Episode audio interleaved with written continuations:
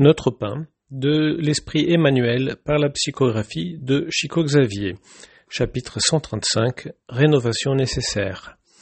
Le texte à l'étude est le verset 19 du chapitre 5 de la première lettre de Paul aux Thessaloniciens. N'éteignez pas l'esprit. Quand l'apôtre des gentils a écrit cette exhortation, il ne voulait pas dire que l'esprit peut être détruit. Il cherchait à rénover l'attitude mentale de ceux qui vivent en étouffant les tendances supérieures.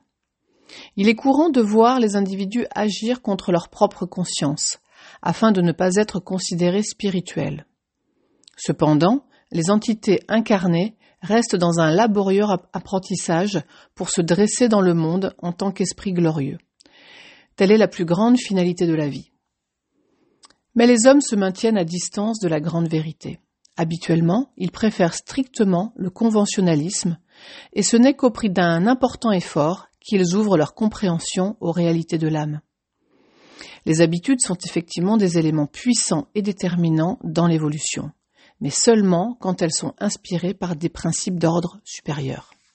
Il est donc nécessaire de ne pas asphyxier les germes de la vie édifiante qui naissent chaque jour dans notre cœur sous l'impulsion du Père miséricordieux.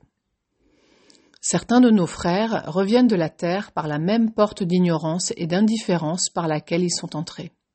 Voilà pourquoi, dans l'analyse des activités quotidiennes, les apprentis devront se demander Qu'ai-je fait aujourd'hui?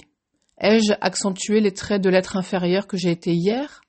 Ou ai-je développé les qualités élevées de l'esprit que je désire retenir pour demain?